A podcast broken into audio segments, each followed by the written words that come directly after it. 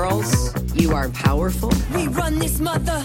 La femme puissante est un genre de monstre. Il n'y a pas à se réjouir qu'une femme ait du pouvoir. Je vais le dire, à du clito. Femme puissante, deux mots qui ne vont pas forcément bien ensemble, deux mots qui sonnent bizarres à l'oreille. On dit qu'elles sont belles, charmantes, piquantes, délicieuses, vives, intelligentes, parfois dures, manipulatrices ou méchantes, mais on dit rarement des femmes qu'elles sont puissantes. Ce mot-là serait réservé aux hommes. Eh bien cet été, nous avons célébré les femmes puissantes, écrivaines, dirigeantes, rabbines, femmes politiques, photographes ou actrices. Et ce samedi, c'est une ex-candidate candidate à la présidentielle qui est notre invitée. Bonjour et bienvenue à tous sur France Inter. Femme puissante, Léa Salamé sur France Inter. Bonjour. Bonjour Nathalie Kosciusko-Morizet. Bonjour Léa Salamé. Merci, merci d'avoir accepté notre invitation. Mais c'est un plaisir. Ça fait longtemps qu'on n'a pas entendu votre voix.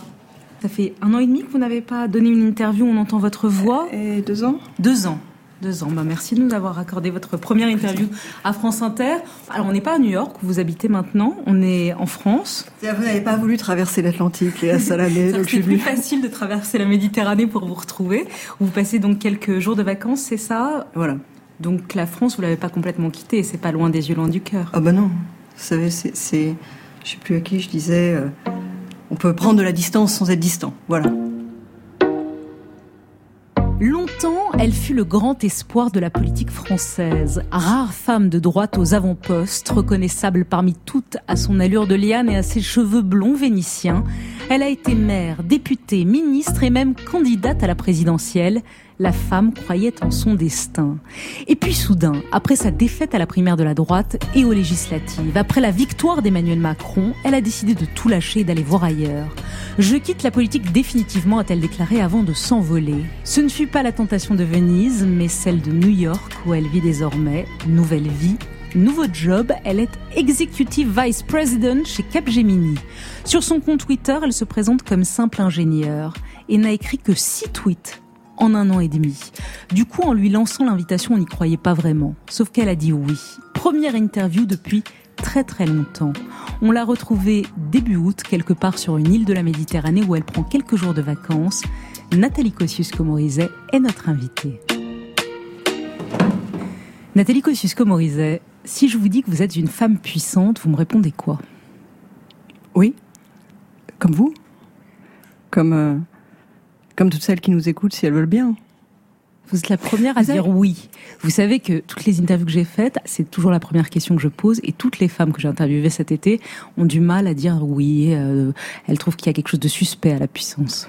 Mais c'est peut-être parce qu'il y a une ambiguïté sur le terme. Moi, j'ai réfléchi à votre euh, au titre de l'émission. Peut-être qu'il y a une ambiguïté, une confusion entre ce que c'est qu'être une femme de pouvoir ou une personne de pouvoir et une femme puissante. Pour moi, être une personne de pouvoir, c'est une question de position. En fait, c'est euh, on a du pouvoir sur les choses, on a du pouvoir sur les autres. D'ailleurs, c'est souvent relatif. Hein. Mais bon, ça tient à une position. Être une personne puissante, c'est presque intime. C'est être dans son axe, en quelque sorte, c'est avoir trouvé son équilibre. Et parce qu'on a trouvé son équilibre, euh, avoir une capacité de résilience et puis une capacité de d'expression. En maths, la puissance, c'est la multiplication d'un nombre par lui-même. Donc c'est la démultiplication de soi en quelque sorte, c'est personnel. Et est-ce que vous avez le sentiment aujourd'hui que vous l'avez trouvé votre axe, votre centre? Oui. C'est pour ça que j'ai répondu oui tout à l'heure. Oui. Vous m'auriez pas répondu oui il y a trois ans, il y a cinq ans si je vous avais posé cette question-là? Eh ben peut-être pas. J'aurais peut-être chouiné un peu plus. Ouais. Vous auriez tergiversé avant de dire oui. Ou vous auriez fait un, un nom de fausse modestie. Et oui, parce que j'étais dans l'ambiguïté de euh, est-ce que c'est une question de position? Femme de pouvoir ou est-ce que c'est une question d'être? Je suis plus dans l'ambiguïté.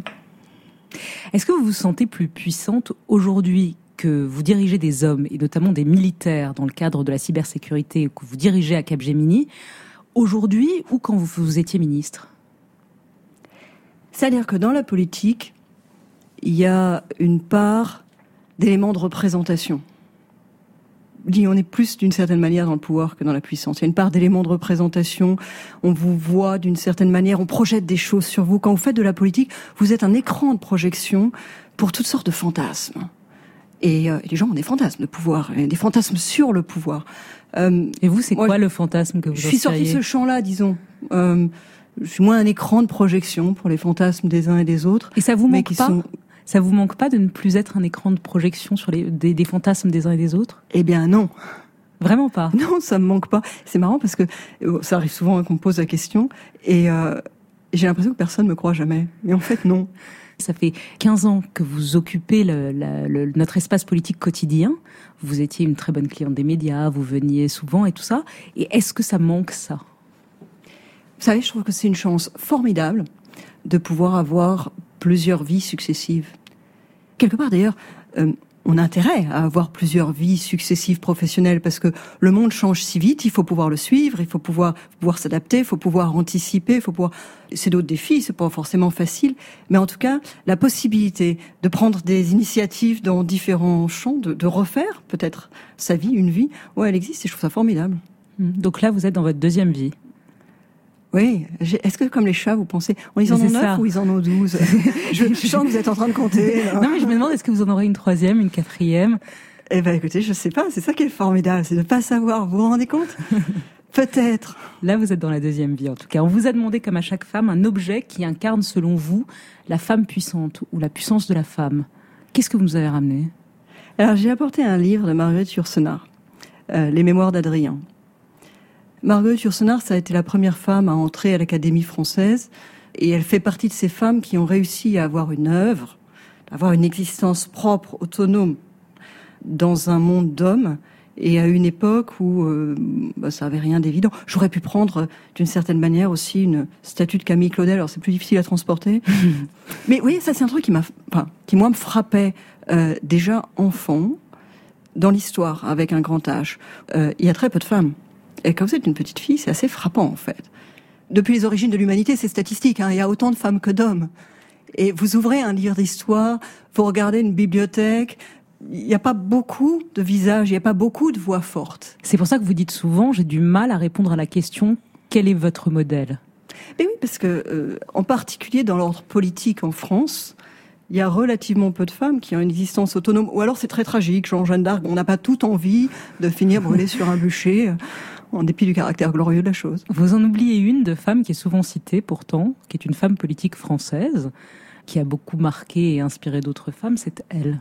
Être une femme, c'est euh, à la fois euh, s'assumer comme telle, pas dire qu'on essaye euh, de, de, rivaliser avec les hommes, d'être comme un homme, c'est bon, d'être une femme avec ce que ça comporte sur le plan de soi-même, de féminité avec le côté frivole même qu'on nous attribue depuis toujours, le côté familial, où je crois euh, vraiment qu'au sein, si bien pour sa maison, pour ses enfants, la femme a un rôle et une image euh, différente de l'homme. Et puis, euh, au travail, c'est au fond chaque jour de faire les choses comme elles se présentent le mieux qu'on peut. Oui, je l'oublie pas, bien sûr. C'est une référence. Simone Veil qui a une vision. Moi, j'ai pris cet extrait parce que c'est une vision assez old-fashioned des femmes. Ah oh bah oui, mais c'était une femme comme ça. Moi, il y a une autre Simone Veil qui m'a beaucoup inspiré. Naturellement, je veux dire, j'aimais beaucoup Simone Veil, comme, enfin, comme beaucoup de femmes politiques. Comme tout le monde, j'ai envie de vous dire. Oui. Mais il y a une autre Simone Veil qui m'a beaucoup inspiré. C'est presque banal. C'est la philosophe. Oui. Un de mes livres euh, de référence en politique, c'était euh, L'enracinement de Simone Veil, la philosophe, donc celle qui est morte pendant la Seconde Guerre mondiale, parce que je trouvais qu'il y avait dans son travail une espèce d'exigence totale, absolue, qui était fascinante. Hmm. L'ambition chez vous, alors qu'il y a beaucoup de femmes qui ont du mal à se dire ambitieuses, on a l'impression que vous avez toujours assumé cela, comme si ce n'était pas une question pour vous. Mais je trouve surtout que c'est pas un péché. Je trouve qu'il y, a quelque chose d'un petit peu faux dans cette dichotomie qu'on a parfois euh, dans le jugement qu'on porte sur les hommes et les femmes politiques. Il est soit ambitieux pour son pays, soit ambitieux pour lui-même. Bon, la vérité, c'est que chez beaucoup de personnes politiques, ça se, euh, c'est imbriqué. Chez tous, non? Oui. Enfin, c'est construire son destin, voilà, après, après, euh, le destin de la France. Il y, y, a des gens plus ou moins rayonnants et qui apportent plus ou moins au pays, et c'est évident. Mais disons que si on ne croit pas en soi-même, euh, à un moment, c'est pas très légitime de chercher à conduire les autres. On avait l'impression que, que quand vous faisiez de la politique, c'était une obsession chez vous d'être traité comme un homme, avec les mêmes armes que les hommes, avec les mêmes mots que les hommes. Vous disiez je suis une tueuse et il faut être une tueuse en politique. Vous disiez je flingue parce qu'il faut flinguer en politique. la rhétorique guerrière m'a toujours je peux rectifier étonné chez rectifier vous. Bien sûr. Que qu'en fait, j'ai jamais eu l'occasion de rectifier. Cette expression je suis une tueuse, elle vient d'une interview que d'ailleurs à l'époque j'ai fait en anglais avec un journal anglais, ce qui est pas forcément. Mhm. Et où il me disait euh, alors est-ce que vous êtes une tueuse? Et je disais oui, comme tout le monde, mais moi je tire en face. Ce qui était, ce qui était une façon de rectifier. Oui, bon, en politique, tout le monde est un peu, euh, faut se défendre, faut pas, faut pas se laisser boxer dans, dans le fond du ring parce que sinon ça marche pas. Mais moi, je le fais en face. Et pourquoi je disais ça? Parce que j'ai rencontré beaucoup de trahison dans ma vie politique. Alors c'est pas du tout mon truc j'ai un manque de talent absolument total pour la trahison. Je dis j'ai un manque de talent parce que manifestement il y a des gens auxquels ça réussit très bien en politique. Mais voilà, moi c'est pas mon truc. Vous n'avez jamais trahi. Jamais été. Ah non, mais et puis en plus, enfin je je j'ai pas de j'ai pas de mérite à ça parce que je c'est pas du tout ma nature. Après que la politique soit un monde violent, dire si si vous êtes venu pour vous laisser marcher sur les pieds, on va vous marcher sur les pieds, hein, c'est sûr. Vous aurez plus le doigt de pied à la fin. Et vous dès le début vous avez compris ça? Oui, enfin vous n'avez pas vraiment le choix, hein, vous comprenez tout de suite c'est pas c'est pas une option, c'est un monde qui est comme ça. Euh, on peut choisir son message, on peut euh, se tenir sur ses valeurs, mais on ne peut pas arriver dans ce monde-là en disant d'emblée qu'on va en changer toutes les règles. C'est pas vrai, c'est juste pas vrai faut dire qu'en parlant de, de, flingueurs et de flingueuses, vos adversaires à droite ne vous ont pas raté. En préparant l'interview, j'ai retrouvé tous les doux qualificatifs. NKM, une emmerdeuse pour Chirac. Bruno Le Maire vous a traité de faux folle. Jean-François Copé de dingue. Le meilleur pour la fin, signé Jean-Pierre Raffarin. Nathalie, c'est de la porcelaine. C'est magnifique, mais c'est fragile. C'est assez curieux. Bah écoutez, c'est la dernière qui me surprend le plus. Moi, je dirais que c'est un délit de sale gueule. Quand vous êtes blonde, on pense toujours que vous êtes fragile. Ils vous ont pas raté. Hein. Une femme euh, en politique à droite, c'était bah, forcément... Ils m'ont pas raté, mais ils m'ont pas eu. Hein. Je suis toujours là. La palme, parce que j'ai dit la meilleure, c'est Parafin, c'est la palme d'or, c'est François Fillon. Vous êtes secrétaire d'État de son gouvernement en 2009. Vous briguez le poste. Vous avez envie d'être ministre de la Santé. Il y, a un, il y a un nouveau remaniement. Il vous répond quoi? Je me souviens plus du tout. Il vous répond, je peux pas te donner un ministère plus important, tu es enceinte. Ah oui, c'était l'éducation nationale en fait. Ah. Euh, c'est pour ça que je, oui oui c'est vrai. Oh ça m'est arrivé euh, donc j'ai deux enfants, ça m'est arrivé à chaque grossesse. Hein. À chaque grossesse, vous avez euh, Vous pensez que ça a changé ça? Non. Absolument pas. Je pense que ça n'a pas changé et je pense que c'est pas particulier à la vie politique. Non. C'est-à-dire qu'une femme qui est enceinte va nécessairement se voir soit rétrogradé, soit stagné dans sa, dans, bah, sa carrière C'est le problème de la carrière des femmes. C'est, Et puis alors, c'est pas seulement ça, c'est que c'est souvent anticipé. Vous avez pas, pas tout le monde, heureusement, mais euh, vous avez des organisations dans lesquelles en embauchant une jeune femme, on anticipe qu'elle a un risque, entre guillemets, de tomber enceinte. Vous vous rendez compte d'ailleurs, le sens des mots, elle a un risque de tomber enceinte. Heureusement qu'on fait quand même des enfants en dépit de tout ça, parce que sinon l'humanité, elle ne survivrait pas beaucoup à elle-même. Hein. Il y en a un dans tous ces hommes que j'ai cités, il y en a un qui est une exception, c'est vous qui le dites, c'est Nicolas Sarkozy. Vous avez dit, il n'y a que Nicolas Sarkozy qui soit moderne avec les femmes, il leur prête spontanément un cerveau. Ouais, c'est vrai. Pour lui, il n'y avait pas de question sur le fait qu'intellectuellement, les femmes et les hommes étaient égaux. Ça, a l'air dingue, hein, ce que je vous dis. Hmm. Mais euh, en vous disant ça, je vous dis en même temps que pour d'autres, c'était probablement pas évident. C'est le seul que vous sauvez à droite? Sur le caractère vraiment contemporain, à trouver que c'est bien de bosser avec les femmes, c'est intéressant, qu'un milieu mixte, qu'elles sont qu'elles sont pas illégitimes ou invitées par erreur ou euh, que c'est bien qu'elles soient là. Oui, oui, je crois que c'est. Enfin, moi, dans, dans ma dans mes années de pratique politique, c'était probablement un des dirigeants les plus avancés là-dessus. Sans doute que les politiques en général ont un problème avec les femmes, mais à droite, c'est cruellement le cas. Quand on voit comment toutes les femmes qui ont fait de la politique à droite, de Michel Barzac au Juppette, en passant par Ramayad, enfin je vais pas toutes les citer, elles ont été flinguées quasiment systématiquement. Et vous croyez pas qu'à gauche c'est juste plus hypocrite? Je sais pas, je suis pas en train de, je, remarque qu'il y a une forme comme si la droite française avait une forme de, de, de, de, avait gardé la loi salique. Ouais, je vous pose la question parce que c'est vrai à droite, hein, ce que vous dites est absolument évident. Et moi, je vous le dis en tant que journaliste, parce qu'en euh, tant que journaliste, on a du mal aujourd'hui à trouver des femmes politiques de droite. Oui, non, mais attendez. je ne dis pas que c'est brillant à gauche. ce que vous dites est vrai, il n'y a pas de doute. Deux, je pense que c'est un problème qui traverse la classe politique et qui d'ailleurs traverse la société française, parce que la classe politique, elle est que le reflet d'une société. Et euh, si vous regardez à gauche, vous avez des hommes qui sont authentiquement féministes à gauche, et puis vous en avez aussi qui ont un peu d'hypocrisie sur le sujet, y compris dans des, dans des grandes voies historiques de la gauche, dans lesquelles il y a un discours euh, public qui est féministe et une vie euh, personnelle ou privée qui est quand même bien plus conservatrice que ça. Vous pensez à qui? Ah bah, Jaurès, Blum, euh, mon arrière-grand-père, qui était un fondateur du Parti communiste français. Enfin, j'ai des exemples familiaux. ouais, bah oui, sûr. Je pensais que vous allez me citer des exemples plus contemporains, mais vous préférez citer Jaurès et Blum? Oui, vous savez, c'est comme dans les films, on dit euh, toute ressemblance avec les personnes. Ils sont encore vivants, hein, ils sont encore là. donc on n'en parle pas. Elle a un acronyme aussi célèbre que DSK, mais c'est moins dangereux de la fréquenter. NKM, Nathalie Kosciusko-Morizet. Alors dans l'ordre ou dans le désordre, si vous voulez, je rappelle quand même que vous êtes notre secrétaire d'État chargé de la prospective et du développement de l'économie numérique après avoir été secrétaire d'État à l'écologie. Elle est sur Facebook, Twitter, tient un blog et délivre même depuis peu des cours d'Internet aux parlementaires largués. Pianiste dans l'enfance, harpiste au sortir de l'adolescence à l'entrée dans l'âge adulte. Donc ça fait déjà beaucoup de choses pour une personne encore jeune et qui est maman de deux enfants. Paul Elie et Louis Abel. NKM emmène ses fils à l'école chaque matin. Vous avez été choisi euh, désigné candidate de l'UMP pour la mairie de Paris, mais choisi par seulement 11 600 votants. On ne peut pas dire que les Parisiens soient bousculés à cette primaire. Vous n'êtes pas déçu par cette euh, faible mobilisation? J'ai pas été désigné Patrick Cohen, j'ai été élu. Une femme en blouson de cuir, adossée à un mur, une cigarette aux lèvres. Elle fume, elle parle avec des hommes qui semblent être des sans-abri. À l'origine, cette photo devait permettre de montrer une autre NKM, une femme comme tout le monde. Le métro, avez-vous dit, est un lieu de charme, à la fois anonyme et familier où l'on peut vivre de véritables moments de grâce. Même l'attaché de presse la plus enflammée de la RATP a dû penser que vous en faisiez un peu beaucoup. Sept candidats dans cette primaire et une seule femme d'ailleurs, c'est quand même très très peu.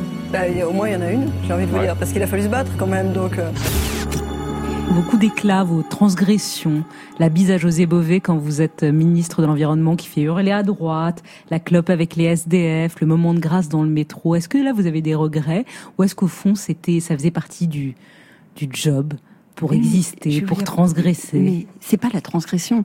C'est le problème, c'est que c'est des moments d'authenticité totale. Voilà, José Bové, je le connaissais et je lui faisais la bise. Est-ce que j'allais m'empêcher de lui faire la bise parce qu'il y avait une caméra? J'y ai même pas réfléchi. La clope avec les SDF. C'est une photo vraie qui était sur le vif. Et je, je me souviens encore d'une discussion avec mon conseiller com qui était effondré et qui m'a dit "Écoute, nous on sait que t'es comme ça, mais les gens ils pourront jamais le croire. Et donc il faut que tu changes. Genre il faut que tu changes pour que tu t'adaptes à l'image que les autres ont. Ouh là, c'est trop compliqué pour moi. Et alors le moment de grâce, parce que vous aussi vous avez un moment de grâce dans votre carrière qui est le moment de grâce dans le métro. C'est là aussi, c'est authentique. C'est-à-dire que qu'on vit des moments de grâce dans le métro. Bah, vous vivez des moments insupportables quand c'est bondé, quand vous êtes sur la mauvaise ligne, quand vous êtes à la même heure. Et puis, de temps en temps, vous pouvez faire une rencontre incroyable. Un jour, je prenais le train à Sèvres-Rive-Gauche pour aller gare Montparnasse. Train de banlieue, j'étais adolescente. Il y avait un type qui me regardait depuis Paris. J'arrive à Sèvres-Rive-Gauche, je dis, et le type se penche pour me parler. Vous voyez, sur le marchepied. Moi, j'étais déjà sur le quai. J'étais plus détendue parce que de toute façon, là, il pouvait plus rien se passer et il me dit Est-ce que vous avez lu La pesanteur et la grâce de Simone Veil? Il faut que vous lisiez ça. C'est un livre qui vous ressemble. Et à ce moment-là, le train ferme ses portes et le type s'en va. C'est magnifique. C'est magnifique. C'était un moment de grâce d'une certaine manière. D'ailleurs, le bouquin s'appelle La pesanteur et la grâce. faut faire attention à l'expression moment de grâce, croyez-moi.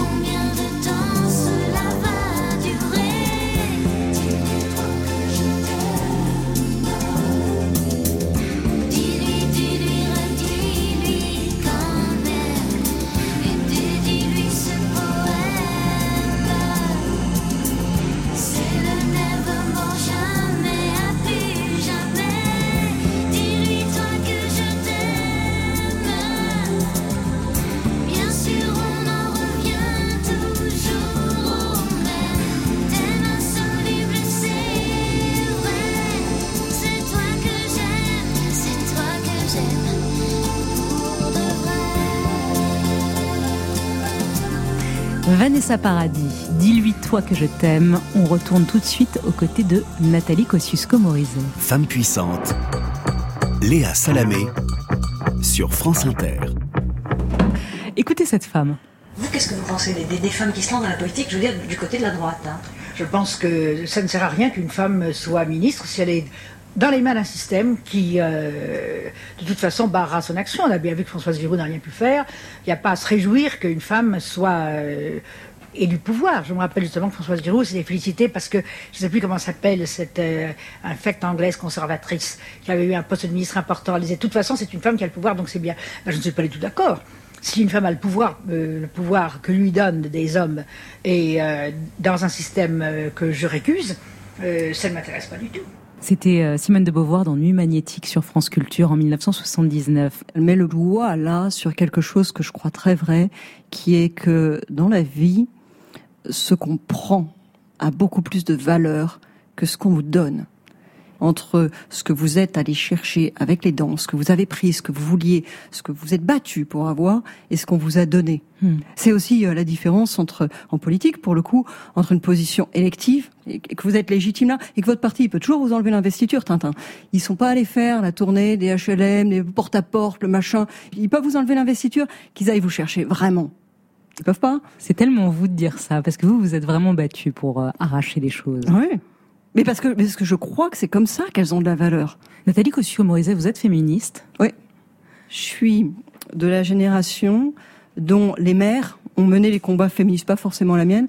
Et c'est en rentrant dans le monde du travail, en se rendant compte quelques années après que les filles et les garçons n'avaient pas été embauchés au même salaire et que, euh, enfin, que la société était encore en fait perclue d'a priori, que j'ai, euh, ben, j'allais dire retrouver cette conscience. Pas forcément retrouver cette conscience, parce que le féminisme contemporain, il est forcément différent du féminisme des années 70. Le, les, les, les, combats ont changé, mais oui, je suis féministe. Le Balance ton port, MeToo, vous l'avez vécu, vous étiez aux États-Unis, tout la, le scandale Weinstein et tout ça. Mmh. Quel regard vous avez sur ça? Alors d'abord, moi, j'aime pas le mot balance ton port.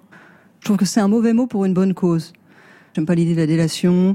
Puis ton port, comme si forcément tout le monde en avait un. Comme si d'ailleurs c'était quelque chose qu'on avait à soi. Enfin, que ça, ça vous colle mmh. un peu à la peau, là. C'est désagréable. On a envie de, un sac à main. d'un coup, là. Euh, les États-Unis, c'est un sujet qui est très, très présent. C'est marrant d'ailleurs. C'est, c'est, les États-Unis sont un pays incroyablement paradoxal. C'est-à-dire que c'est le pays dans lequel le mouvement MeToo a pris une ampleur mmh. formidable. Et en même temps, c'est un pays qui a aujourd'hui à sa tête un multirécidiviste euh, de ce qui est dénoncé par le mouvement MeToo. Voilà, voilà un président qui attrape les femmes par leur chatte. Oui, pas, pas, que. Il est récemment mis en cause. Ça, c'est une déclaration, mais il est récemment mis en cause par une ancienne grande journaliste pour une, euh, une histoire de viol. Enfin, c'est c'est ça, des débats qui sont aujourd'hui présents dans la politique américaine. Donc il y a les deux en fait. Et c'est parce que chose moi qui me frappe beaucoup, c'est le côté très paradoxal. Des, des États-Unis. Et vous avez compris celles, les femmes, les, les femmes qui ont signé une, une tribune dans le Monde, qui paradoxalement disait oh là là attention on va vers une guerre des sexes c'est pas bien ça va trop loin. Je vais vous dire je pense que il y a un problème dans l'idée qu'il y aurait un continuum entre le violeur l'agresseur le frotteur le dragueur, dragueur lourd. Euh, voilà comme si tout ça c'était des expressions multiformes variées euh, d'une même violence qui serait dans l'essence des hommes et je crois que c'est contre-productif de dire ça. Euh, et pour s'en sortir, je trouve qu'il faut très clairement poser la limite. Et la limite, c'est bien sûr le consentement, mais c'est pas seulement le consentement. Le consentement, il n'est pas suffisant. La limite, c'est la situation de contrainte. C'est-à-dire? Et là, bah, la contrainte, elle peut être économique, elle peut être psychologique, elle peut être hiérarchique. Il y a de multiples situations dans lesquelles une femme peut se sentir contrainte et se retrouver à peut-être avoir l'air consentante, mais à, en fait être contrainte. Voilà, il faut fixer la limite. La limite, c'est la contrainte. Vous vous êtes déjà senti contrainte dans votre vie par euh, un homme? Non, mais je me suis organisée pour que ce soit pas le cas. Comment on s'organise? À notre âge, en fait. C'est facile d'en parler. Mais quelque part, je trouve que c'est un combat que doivent mener les femmes de notre génération pour les plus jeunes. Parce qu'en fait, il y a un âge où on prend un peu de distance, on voit venir le truc, on le regarde avec un peu d'ironie. D'ailleurs, ces choses-là peuvent se désam... enfin, ce genre de situation se désamorce assez vite avec un peu de, euh, souvent avec un peu d'ironie. C'est pas la même chose quand on a 20 ans, euh, qu'on est en train de chercher un stage, un premier boulot. C'est pour ça que je parle de contraintes. Hmm. Euh, Il y a des situations dans lesquelles euh, la drague, non, quoi. Hmm. Même la drague. Même la drague, non. On parlait de Nicolas Sarkozy à l'instant. Écoutez ce qu'il disait de vous dans un reportage sur France 3. Est-ce qu'elle est dans la bonne famille et est-ce qu'elle est vraiment de droite? Ah, écoutez, vous pourriez poser la question à moi, qui suis tellement différent. D'abord, est-ce qu'elle est dans la bonne famille? Elle y est. Vous savez la sincérité d'une vie, ce que c'est? C'est pas ce qu'on prétend être. C'est ce qu'on est. Elle a fait un choix. si elle s'était trompée, euh, intelligente comme elle est, elle aurait changé. Et c'est pas une prison. Alors elle n'a pas changé. Nicolas Sarkozy, qui donc parle dans ce, dans ce reportage NKM La Singulière, diffusé sur France 3 en 2016, qui parle de vous avec cette question est-ce qu'elle s'est pas trompée de camp? Il répond à la question. Oui, il dit non, elle, s'est pas, elle, est- elle y est, donc elle y est. Ouais. Il dit un peu ça. Ben, je trouve que c'est une bonne réponse. Le début de sa, de sa citation, il dit euh, Vous pourriez me poser la question Oui, à moi. C'est étonnant. Parce que, oui, mais parce qu'il a lui-même ses complexités. Vous savez, bon, parti politique, il est là, et puis euh, les, les êtres humains, ils ont leur. euh, on, est, on est des mosaïques. Plutôt que le ni de droite ni de gauche, moi je voulais revendiquer ma part de chacune des cultures politiques. Ah, vous étiez déjà et en même temps. Non, mais j'aime pas, j'aime pas l'expression et en même temps, mais vous voyez, euh, la, la France est faite de plusieurs cultures politiques. Moi, j'aime pas trop les gens qui voudraient qu'on soit chimiquement pur. Hmm. Vous voyez, je trouve que ça mène à des catastrophes. Il faut être chimiquement pur de droite, absolument libéral, absolument. D'abord, on se retrouve enfermé dans des boîtes et des étiquettes. J'ai horreur de ça. Et puis, euh, ça, ça mène à des formes de totalitarisme, si vous voulez. Si t'es pas exactement comme ça et que t'es d'accord sur tout, sauf sur ça, ben alors c'est que tu deviens douteux. Oh là, oh là, tu deviens douteux. Mais qui t'es pour me dire que je suis douteuse, moi? Alors vous étiez douteuse pour beaucoup à droite, puisque vous aviez des positions iconoclastes, vous étiez plus écolo, plus en avance, on va dire, que beaucoup à droite et à gauche d'ailleurs, puisqu'on se souvient Mmh. de votre engagement anti-OGM, anti-gaz de schiste. C'était c'était une matrice chez vous qui était très importante à une époque où on ne parlait pas d'écologie. Vous étiez aussi plus libéral économiquement Mmh. euh, que beaucoup à droite, plus progressiste sur les questions sociétales. Et je voulais savoir aujourd'hui à froid, euh, quand vous regardez votre parcours politique, est-ce que vous avez le sentiment parfois d'avoir voulu, d'avoir dû renoncer à vos convictions par ambition Non, et je vais dire quelque chose de très vaniteux. Euh, je pense que j'étais plus authentique surtout. Vous savez, le pouvoir, c'est quelque chose qui m'a frappé dans ma vie politique. Vous avez beaucoup de gens qui veulent le pouvoir, qui sont dans la conquête du pouvoir et qui se posent pas tellement les questions de son exercice. Peut-être parce qu'ils y réfléchissent pas suffisamment avant, peut-être parce que dans le fond, ce qui les amuse, c'est le jeu de la conquête euh, et que euh, l'idée de l'exercer les angoisse. Peut-être parce qu'une fois qu'ils sont arrivés, ils sont dans la jouissance pure des symboles du pouvoir.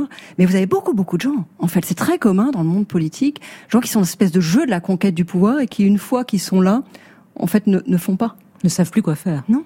Vous parlez de Nicolas Sarkozy, là, de son quinquennat. Euh, non, parce que le début du quinquennat, au moins de Nicolas Sarkozy, a été un quinquennat de euh, le Grenelle de l'environnement, par exemple. Euh, c'est un vrai projet de transformation écologique de la société. Après, ça, ça, ça c'est pour différentes raisons, ça s'est ça s'est perdu, ça s'est dilué. Mais le lancement du Grenelle de l'environnement au début du quinquennat de Nicolas Sarkozy, c'était fort. Hein. Vous l'avez eu, vous, le jeu, le goût du jeu, de la conquête du pouvoir? Euh, mais moi, je crois que j'ai les deux, en fait. C'est-à-dire que vous aimez la conquête et vous aimez l'exercice du pouvoir. Oui, je, je... Il fallait pas arrêter la politique. Mais pourquoi? Tiens, je peux aussi aimer autre chose. Pourquoi faudrait-il être exclusif Non, mais si vous êtes bonne sur les deux, il faut continuer. Euh, je sais pas si je suis bonne sur les deux, mais je trouve que, euh, comment vous dire, j'ai eu un jour une discussion. Euh, c'était un, un discussion débat avec Michel Rocard. C'était au moment de la sortie euh, du film L'exercice du pouvoir, qui était un, un film sur la vie politique, et il disait qu'il aimait pas les élections. Alors pour moi, c'est très mystérieux, parce que la capacité d'action, la légitimité là, vient de l'élection. C'est ce que je disais tout à l'heure. Euh, quelque chose qu'on va chercher beaucoup plus fort que quelque chose qu'on vous donne. Et euh, c'est l'élection qui vous donne la légitimité. C'est plus fort d'être élu que d'être nommé. Voilà, c'est tout. Donc vous avez plus de légitimité et plus de capacité d'action. Donc pour moi, les deux sont étroitement connectés. J'ai toujours été très frappé de voir qu'il y avait des hommes politiques pour lesquels les deux n'étaient pas connectés. Cette, cette espèce de magie de l'élection, c'est la dernière magie du monde contemporain, l'élection. Il hmm, faut la garder donc. L'élection, bah oui, vous, vous, êtes pour la dictature. vous savez, c'est quelque chose qui me frappe dans la nouvelle génération. mais oui, mais j'ai vu ça. Il y a des, il y a des sondages. mais il y a des sondages sur la démocratie, le goût pour la démocratie dans les générations, et on voit que dans les nouvelles générations, ils trouvent que finalement la démocratie c'est pas forcément formidable et qu'une espèce de dictature, éclairée, oh la dictature éclairée, ça commence par dictature et puis éclairée à un moment on n'est plus bien sûr quoi. Oh, réveillons-nous. Aujourd'hui, quel sentiment, Nathalie Kosciusko-Morizet, vous traverse quand vous voyez tous vos anciens collègues de droite, hors jeu, qui se battent pour exister encore? Vous regardez les hommes de droite tomber en souriant ou avec une certaine compassion?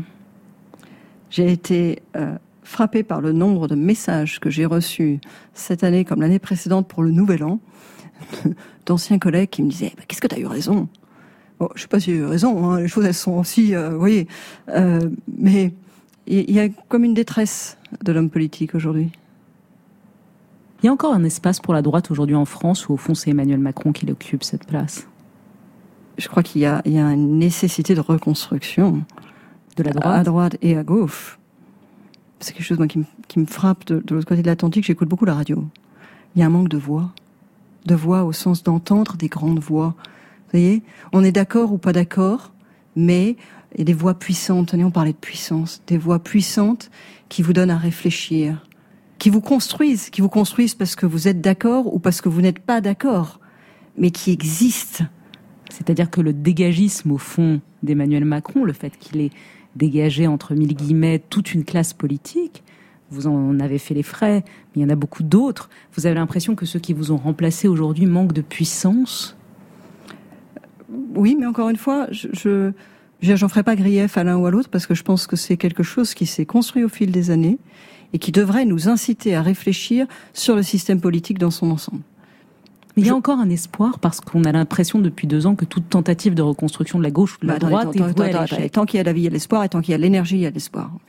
Euh, J'aime pas du tout l'espèce de, fatalisme et d'effétisme que je, sens dans une partie de la classe politique en ce moment. Mais oui, parce que si ah, vous entendez vos anciens collègues, ils vous disent que euh, c'est foutu d'une certaine manière. Mais j'en ai besoin, par exemple, d'aller à l'élection de 2022. Mais j'en entends qui dit ça. Mais j'en entends qui dit ça, et je trouve ça. Euh, je trouve ça insupportable et angoissant. Vous pensez que l'élection présidentielle de 2022 n'est pas jouée?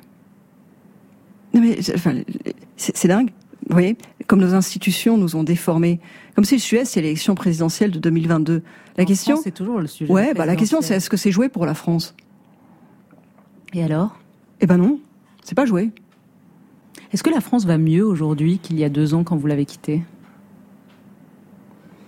Je, ne peux pas être juge de ces choses-là. Et puis vous savez, c'est euh, l'horreur des gens qui portent des jugements à l'emporte-pièce comme ça, enfin, qui, qui, qui en est pour juger l'état d'une nation. Mais moi, je, je, fais partie des amoureux de la France. Et je trouve qu'elle euh, elle pourrait rayonner plus, elle pourrait rayonner plus grand. Elle rayonnera un jour plus grand. On a dit que ce jeune président de 40 ans avait fait rayonner la France à son élection. Euh, il y a eu un mouvement d'enthousiasme, mais en ce moment, il est affadi. Je pense que la France est plus vaste que ce qu'elle est aujourd'hui, mais ça fait longtemps que je pense ça. La chanson qui incarne le plus les femmes puissantes à vos yeux, c'est, vous avez choisi J'ai pris Edith Piaf. Laquelle? Alors, franchement, j'aurais pu prendre euh, un peu euh, n'importe quelle chanson d'Edith Piaf parce que ce que je trouve incroyable dans Edith Piaf, c'est sa voix et sa capacité à partager des émotions et, et à partager l'émotion d'ailleurs au-delà de euh, de l'histoire, de l'expérience. Vous voyez, vous, salle pleine de Français qui viennent de partout. Vous mettez Edith Piaf, tout le monde se tait, tout le monde écoute. Il y a quelque chose, il y a comme un flux qui passe à travers chacun. Donc oui, je trouve que c'est une voix puissante. Et j'ai choisi euh, non rien de rien, non, je ne regrette rien. Pourquoi? Parce que c'est aussi une chanson sur la résilience. Je n'ai rien à faire de rien.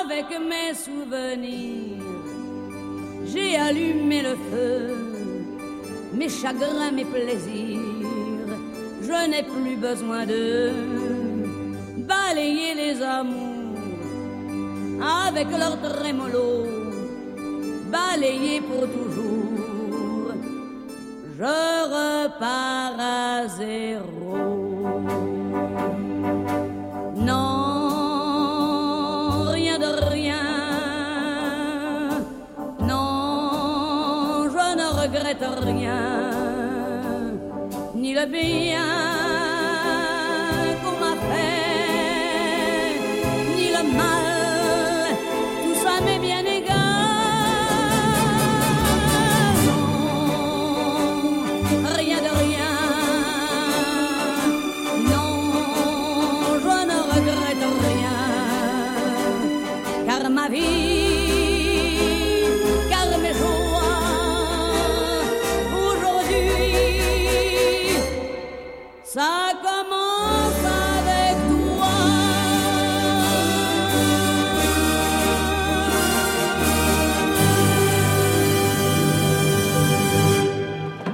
Non, rien de rien, vous ne regrettez rien Non, non. Rien du tout. Pas de regret, pas de remords. France Inter. Femme puissante. Léa Salamé. Nathalie Kosciusko-Morizet, je peux vous poser une question complètement incongrue Allez-y. Si vous étiez un homme, est-ce que vous seriez aujourd'hui dans le gouvernement d'Emmanuel Macron? Vous vous rendez compte de ce que vous sous-entendez? Ben, Je dis ça parce que j'ai lu dans Paris Match votre interview en février 2018 où vous dites la chose suivante Le nouveau monde d'Emmanuel Macron est un monde d'hommes. Les rares femmes qui en font partie n'ont pas intérêt à sortir du rang. Je n'y ai pas d'avenir. Donc je me suis demandé au fond si le fait que vous soyez une femme ne vous a pas pénalisé dans, dans une éventuelle portefeuille ministériel. J'ai été complètement investie à 100% dans la vie politique. Et aujourd'hui, euh, je ne suis plus dans la vie politique. Il y a une position que je ne prendrai pas, qui n'est pas la mienne, qui est celle d'observatrice ou de commentatrice de la vie politique d'aujourd'hui. Le soulèvement des Gilets jaunes, votre- comment vous l'avez vu depuis New York? Vous en avez pensé quoi? Vous avez compris cette colère?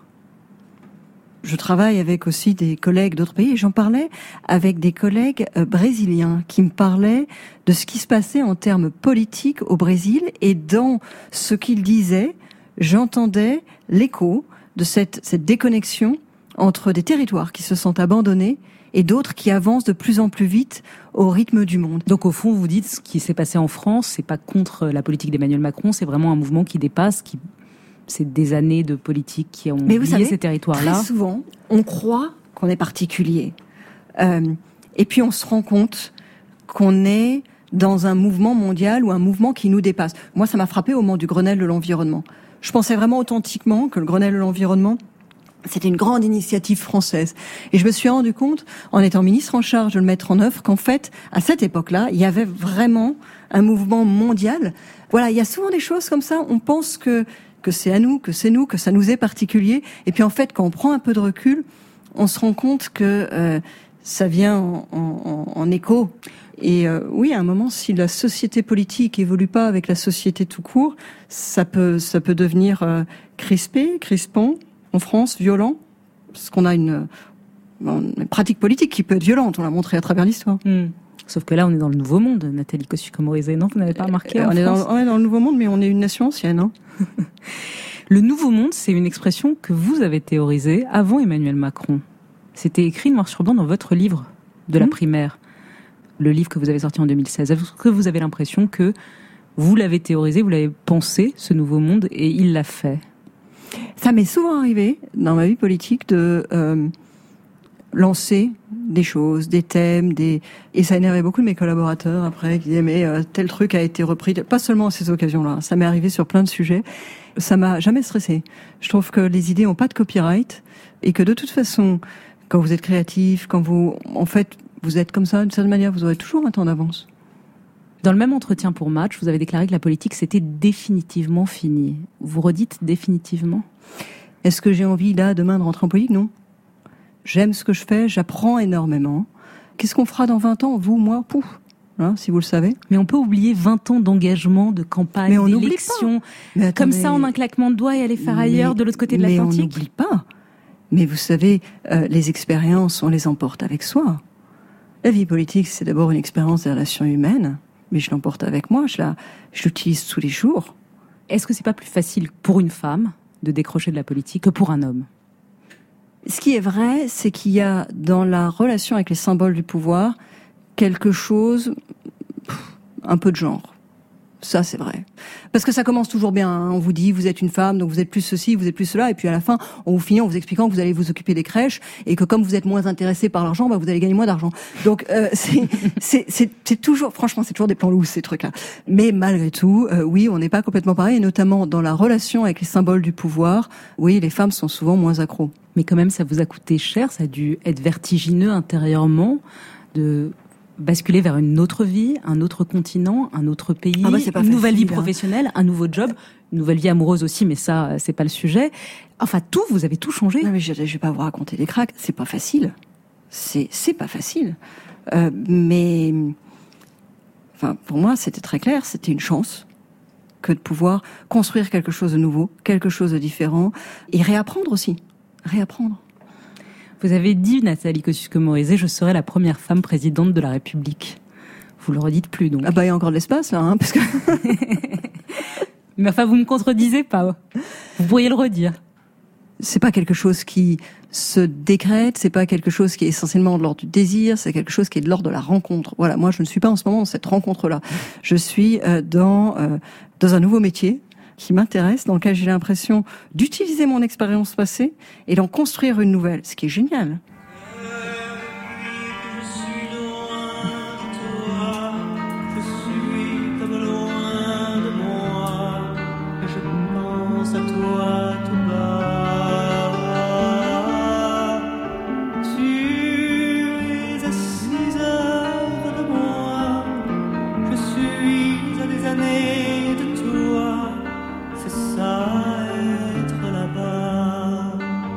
Un autre exilé aux États-Unis, Paul Naref, Lettre à France. Est-ce qu'on la regarde différemment, la France, quand on est loin? Prendre un peu de distance. Je vous disais tout à l'heure que ça n'est pas être distant, mais faire un pas de recul. Parfois, c'est voir mieux ou voir autre chose. Et concrètement, sur vous, qu'est-ce que les États-Unis ont changé en vous, en votre manière de voir? Est-ce que vous êtes moins libéral, par exemple, dans le pays du libéralisme, pas du tout Est-ce que est-ce qu'il y a des choses où vous vous êtes interrogé sur vous-même, où vous avez pensé contre vous-même aux États-Unis? Euh, Par exemple, il y a une chose que je trouve intéressante dans la société américaine, qui est bien différente de la société française, mais qui, qui laisse à penser, c'est la manière dont on n'attend pas l'État. On se prend en main sur tout. Alors on a raison de pas attendre l'État, parce que l'État il est quand même beaucoup moins présent que dans la société française. Donc si vous l'attendez, vous allez attendre longtemps. hein. Et parfois ça peut être choquant pour un Français. Il y a parfois il y a des, il y a Même des choses. vous, ça, vous dites parfois il y a besoin de plus d'État. Ah bah il y a des choses en matière de en matière de santé, euh, en matière d'éducation. Encore que moi je trouve que le système éducatif américain est intéressant. Tenez, je vais vous citer un exemple d'une chose qui m'intéresse euh, dans la dans la société américaine. Puisque vos Euh, enfants maintenant sont mes scolarisés enfants à sont, New York. Mes enfants sont scolarisés à New York et euh, donc ils ont euh, 14 et 9 ans. Je trouve que dans l'éducation américaine, il y a une priorité à la à la confiance en soi et au collectif qui est formidable. Est-ce que vos enfants, ils ont souffert de votre vie de femme politique? Écoutez, moi j'ai vu changer mes enfants et je les ai vus s'épanouir en traversant l'Atlantique. Et je crois pas que ce soit la France par rapport aux États-Unis, je crois juste que euh, ma vie politique leur a pesé. Et, je ne m'étais pas rendu compte à quel point, je m'en suis rendu compte en fait après, en les voyant changer. Je pense que c'est c'est dur d'être euh, un enfant de politique, que les enfants, ils ont envie et peut-être besoin d'indifférence d'une certaine manière. À cet âge-là, les enfants, ils, ils veulent pas être euh, différents. Ils veulent être comme les autres. Ils veulent être comme les copains. Et ils ont besoin de ça d'une certaine manière pour pouvoir se construire eux. Il y a une violence des cours d'école. Mais ils vous le disaient pas, ils rentraient pas de l'école en vous disant maman on m'a dit ça. Ben non, parce que les petits garçons, ça, ça rentre pas de l'école en se plaignant. J'ai appris des choses parfois par les mères de copains. Une année, j'ai appris qu'il y avait un des copains de mon fils qui avait passé son temps à euh, se battre pour lui, le défendre avec lui dans la cour de récréation euh, parce qu'il y avait alors un gamin d'un opposant politique qui devait entendre des trucs à la maison et les enfants ils répliquent ce qu'ils entendent à la maison. Et moi mon fils il m'avait rien dit. Donc euh, ouais ça leur fait du bien, c'est bien. Donc l'anonymat américain leur va très bien. L'anonymat de leur mère. Et puis vous savez New York c'est une ville dans laquelle tout le monde est l'enfant de quelqu'un et donc personne enfin euh, dans la classe de mon dernier euh, il y a euh, le fils d'un grand acteur français. Bon bah, s'il y a une star dans la classe c'est lui la star, mais c'est super pour moi. Plus ils sont un parmi d'autres, mieux c'est pour eux, pour qu'ils deviennent chacun eux-mêmes, pas les enfants de maman, quoi. Ouais. Votre père disait ça de vous, Nathalie m'épatait, elle était très brillante, elle le savait, alors on ne la complimentait pas trop pour ne pas en faire une déesse. Mais vous voyez, c'est marrant parce que moi j'avais lu ça, et euh, en effet, typiquement, c'est le genre de truc que mon père m'aurait jamais dit en face. J'ai j'ai attendu de lire des interviews de mon père sur mon cas pour découvrir que je l'épatais. Il vous l'a jamais dit Non, mon père euh, discutait peu ou discutait pas de ce qui n'est pas discutable. En politique, les femmes qui réussissent doivent gommer leur féminité pour être prises au sérieux. Vous, c'est le contraire. Vous l'avez toujours assumé. Je me souviens de cette première photo. Moi, j'étais jeune journaliste. Je sais pas, je devais avoir 25 ans et je vois mon rédacteur en chef de l'époque dans une autre chaîne bloqué sur cette double page de Paris Match et vous en longue robe blanche comme ça où vous posiez à côté d'une harpe enceinte. Moi, j'avais trouvé ça très amusant de faire cette photo. Je me souviens d'un commentaire qui, je crois, celui m'avait fait réaliser que cette photo était un peu étrange. C'était un commentaire de Jean-Louis Bourlange et qui, à propos de la photo, avait dit oui, c'est un érotisme pré-raphaélite et glacé. J'avais réfléchi à tous les mots. Je me dis, oh là, érotisme pré-raphaélite et glacé, là, ça fait beaucoup. Ah oui, mais c'était Peut-être exact- que c'était un peu trop. Eh ben, il avait exactement Mais ça raison. Parce que moi, mon rédacteur en chef de l'époque, j'oublierai jamais ça. C'était il y a 15 ans, avait bloqué en disant c'est la Vénus de Botticelli devant moi. Et il était complètement hypnotisé par cette photo. Vous en avez joué, Nathalie Kosciusko-Morizet, de votre beauté. Vous savez, la beauté, c'est une conviction d'enfance. C'est-à-dire que il y a des petites filles qui sont charmantes en fait, qui ont des bonnes joues, vous voyez, des, des grands yeux, des bon, et auxquelles on passe son temps à dire qu'elles sont euh, délicieuses, jolies, etc. Et qui gardent cette conviction en elles. Et puis euh, moi, j'étais une petite fille très disgracieuse. Je pourrais vous montrer des photos de moi. Il n'y a pas un pli. D'abord, vous me reconnaîtriez pas parce que j'avais vraiment l'air d'un garçon. Et donc, j'ai pas du tout euh, vécu avec cette conscience-là. Qui, je vous dis, c'est un truc qui vient de l'enfance. On dit que vous êtes une charmeuse dans les portraits, une séductrice. Vous l'avez été? Vous l'êtes Je sais pas. on dit ça à toutes les femmes. Hein. C'est vrai. Non, mais franchement, c'est- C'est très vrai. Est-ce que la politique, c'est un sacrifice de sa vie privée? Ah bah c'est très obsédant. Ça dévore tout le temps. Hmm. Vous avez officialisé votre divorce euh, avec le père de vos enfants dans un magazine féminin. Et vous avez eu une phrase géniale, parlant de votre belle-mère, vous avez dit « Elle, je la garde Je m'entendais très bien avec ma belle-mère. ». Est-ce qu'on peut tout avoir? Une grande carrière, une vie de famille et une vie amoureuse? Je crois qu'il faut essayer de tout avoir. Il faut, il faut essayer d'aller au bout de, de ses désirs, de ses envies, de ses talents aussi. Après, est-ce qu'on réussit tout? Est-ce que vous réussissez tout, Léa Salamé? Non.